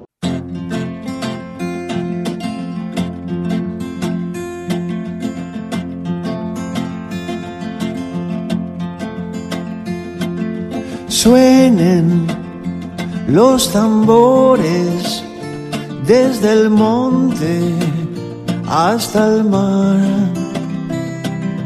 Canten sus leyendas y que entiendan los demás.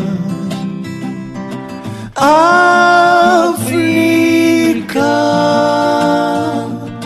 en la tempestad.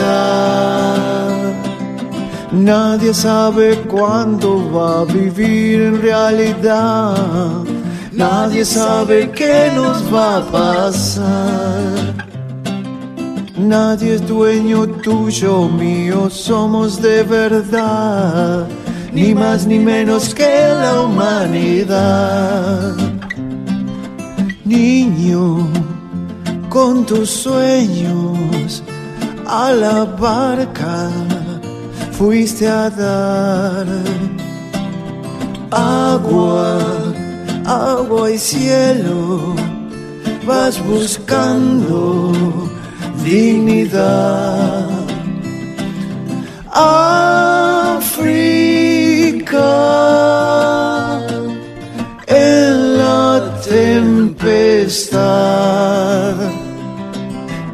Nadie sabe cuánto va a vivir en realidad.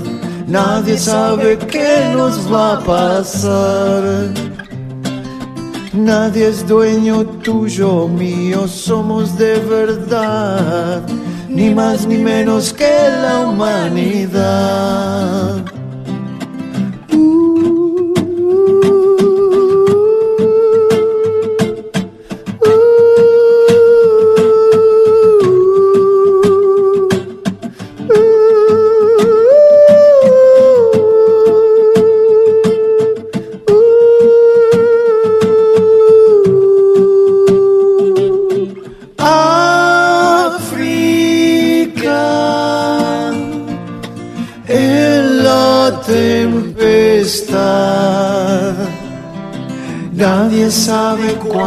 Va a vivir en realidad.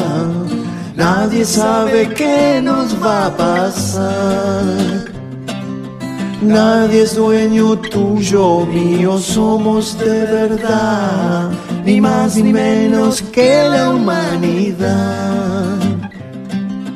África,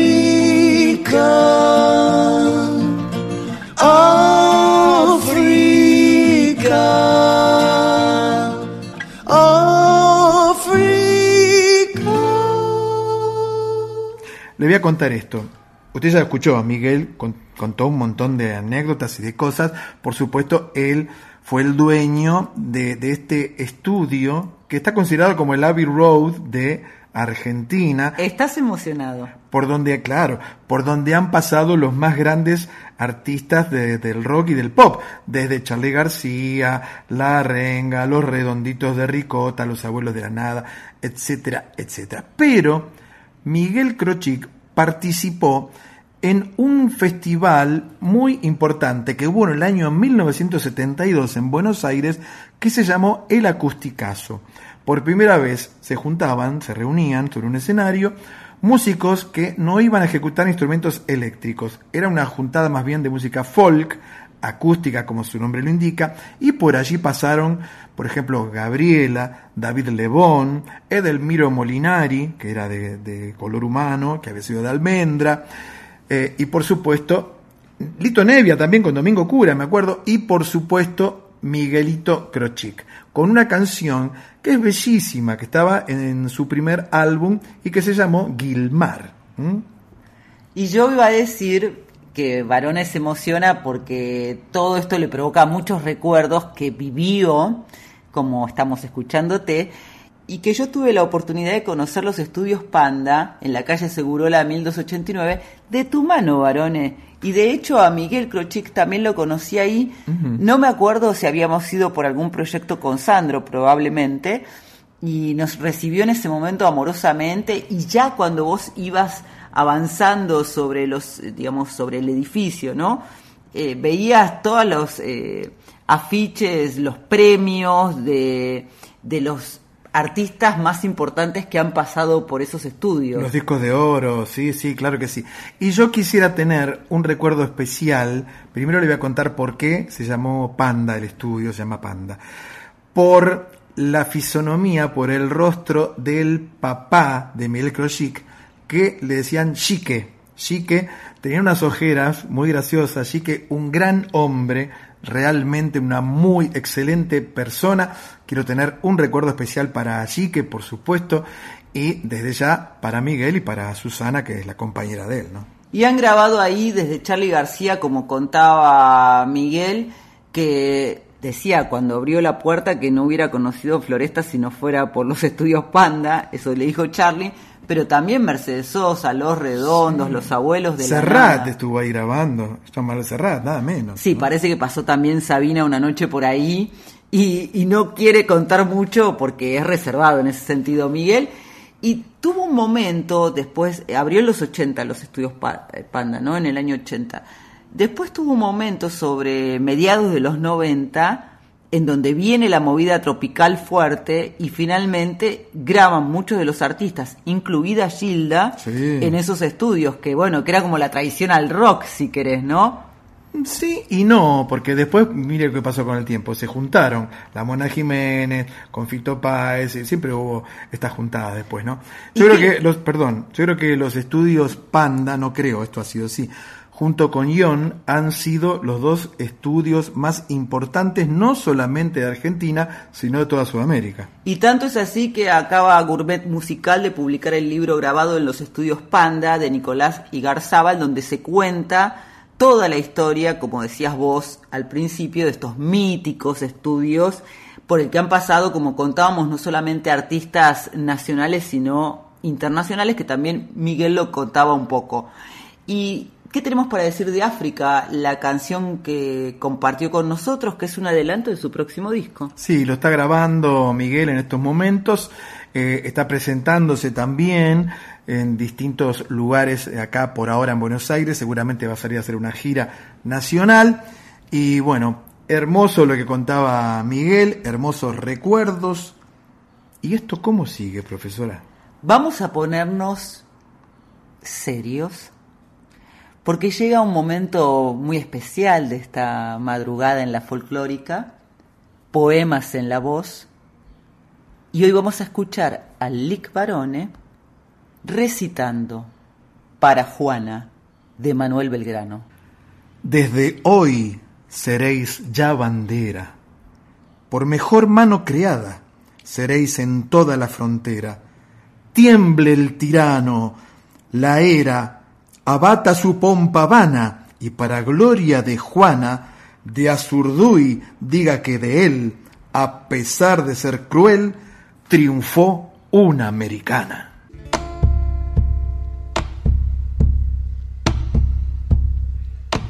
Juana Zurduy, flor del Alto Perú. No hay otro capitán más valiente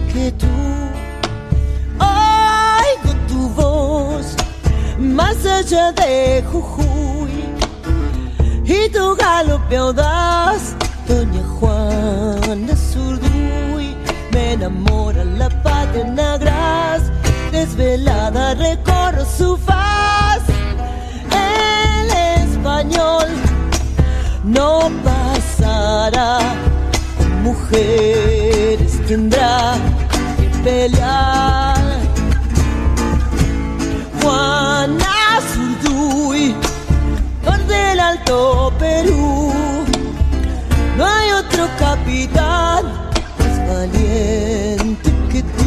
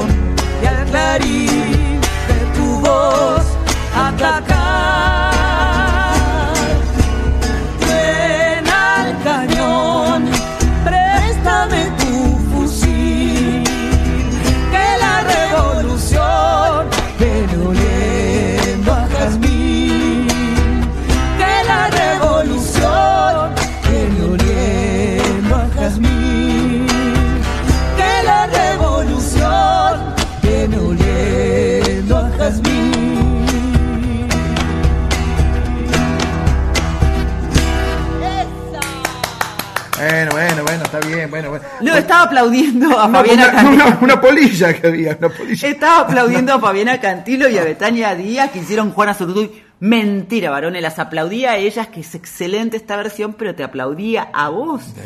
En tu voz Sí. cristalina, haciendo de Belgrano. porque yo de chiquito me subía al banquito de la cocina y yo le recitaba, los zapatitos me aprietan y todo eso, con esa voz de Las medias me dan calor. con, con la voz de Oscar Casco, le decía yo. Usted no se acuerda que era chiquita. Claro, bueno, muy linda. En realidad no es una poesía exactamente, es un texto que Manuel Belgrano le escribió a Juana Zurduy en esa bandera que efectivamente Juana recupera, en realidad no recupera porque no era de ella, sino que a pistola en mano le saca al enemigo y se queda con ese trofeo, y ahí es que Belgrano rubrica estas palabras que vos acabás de recitar con tanta... Con tanto ímpetu. Yo recuerdo la película, ya sé que pasó Luz Cámara Acción, recuerdo la película de Torre Nilsson que se llamó Güemes, la tierra en armas, del año 71, con Norma Leandro y Alfredo Alcón,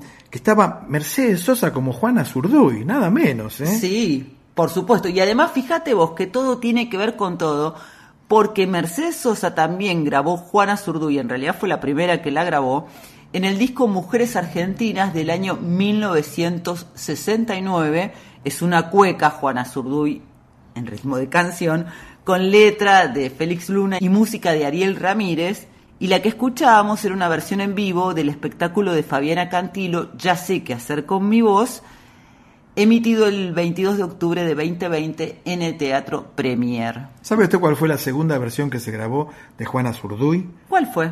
La del gato Barbieri, que alguna vez la hemos pasado. Ah, sí, hermosa, larguísima. Con Domingo Cura, Mm. con Jaime Torres, con Uña Ramos, bueno, un montón de gente. Duraba como ocho minutos. Sí, algo sí, así. sí, espectacular. Para mí la mejor versión que existe de Juana Azur- Azurduy porque es la batalla, presenta la batalla de Juana Azurduy. Los sonidos, no el saxo. En este caso, la artista invitada es la folclorista Betania Díaz, que le imprime con Fabiana ese duelo que vos decís del gato Barbieri, pero en las voces. Sí, hermoso esta, esta dupla de, de mujeres argentinas, parafraseando aquel álbum de Félix Luna y Ariel Ramírez. Y parafraseando a Belgrano que estaba tan agradecido, nosotros también estamos muy agradecidos por esta noche en la tierra que hemos compartido, pero que ha terminado. Todo lo que empieza debe terminar para que vuelva a empezar. Nos despedimos hasta la próxima Noche en la Tierra. Muchas gracias a Ana Cecilia Pujals, Con X de México. a Manuel Callao, La preguntita. Natalia Insaurralde desde Resistencia Chaco Ay, sabor a ti. y Miguel Crochic. En Yo Soy. También agradecemos a nuestros compañeros Diego Rosato, Fernando Salvatori y José Luis de Dios, En la puesta en el aire. a Mónica Lisi, Operación técnica. a Darío Vázquez, Por el podcast que ya está disponible en la web de la radio y en Spotify. El otro día lo vi al nenito, al, al, al hijito de Darío, que andaba por el estudio ahí. correteando. Correteando, sí. Sí, hermoso. También le agradecemos a Violeta Epifanio, que siempre está atenta a subir nuestras secciones a la web de la folclórica. Y en la edición de Una Noche en la Tierra, Trompetas. el lic poeta Eduardo José Barone. Muchísimas gracias por acompañarnos todas y todos. Seguimos toda la semana en nuestras redes sociales. En el Instagram, arroba Una Noche en la Tierra, FM98.7. Y en el Facebook. En el Facebook. Una Noche en la Tierra. Nos volvemos a encontrar, hablando de encontrarnos, en la medianoche del próximo lunes y hasta las 2 del martes aquí en Nacional Folclórica FM 987. Pero usted no se vaya y ustedes tampoco. Nadie se mueve de ahí porque ya viene. Nacional Guitarras con la conducción de Ernesto Snapper. Que pases una bonita semana. Igual usted, profesora. Qué caloroncho ya viene, ¿eh? Se viene el calor. Más o menos, está raro esta Sí. primavera. Yo tengo, mire, tengo dos cosas preparadas para el calor. La camiseta musculosa blanca y la silla de paja para sacar a la vereda. Qué imagen, varón, no voy a poder dormir esta madrugada. No, pero no, el, escar, el escarbadiente de de acá yo Sol de los arenales, regada en sangre de un bravo saihueque. Grito que está volviendo en su desbocado otro pehuenche. El cielo la honda noche se oye del viento la serenata. Tu voz la luna prende en la negra simba de mi araucana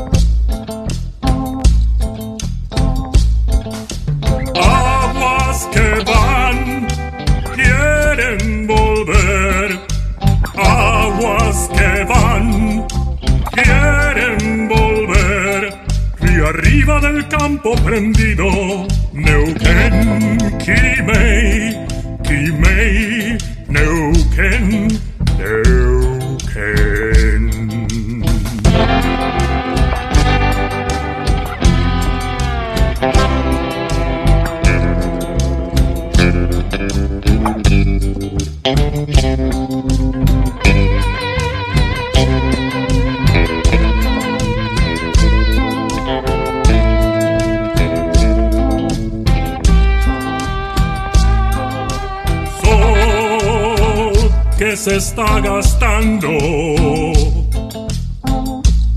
en piedras lajas y turbias corrientes.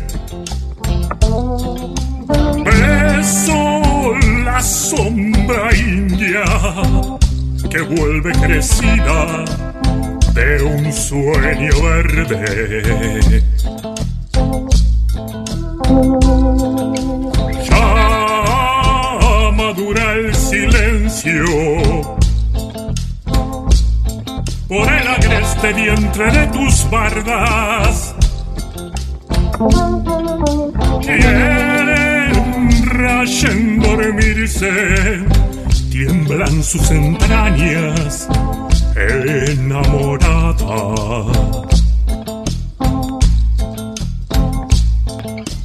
Aguas que van, quieren